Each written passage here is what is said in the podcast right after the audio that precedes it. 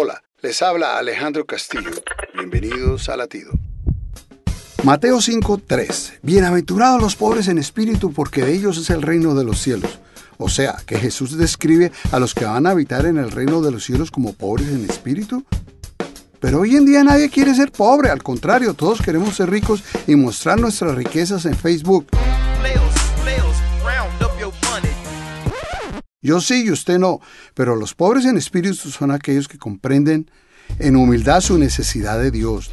Dice el Salmo 51, 17, el corazón contrito y humillado no despreciará a Dios. La palabra de Dios nos extiende una invitación al reino de los cielos, pero para alcanzarlo se requiere un corazón humillado delante de Dios. Mientras la sociedad nos exige ser arrogantes, la palabra de Dios nos recomienda la humildad. ¿Cómo conseguirla? Reconociendo que necesitamos de Dios. Latido les llega a través del ejército de salvación.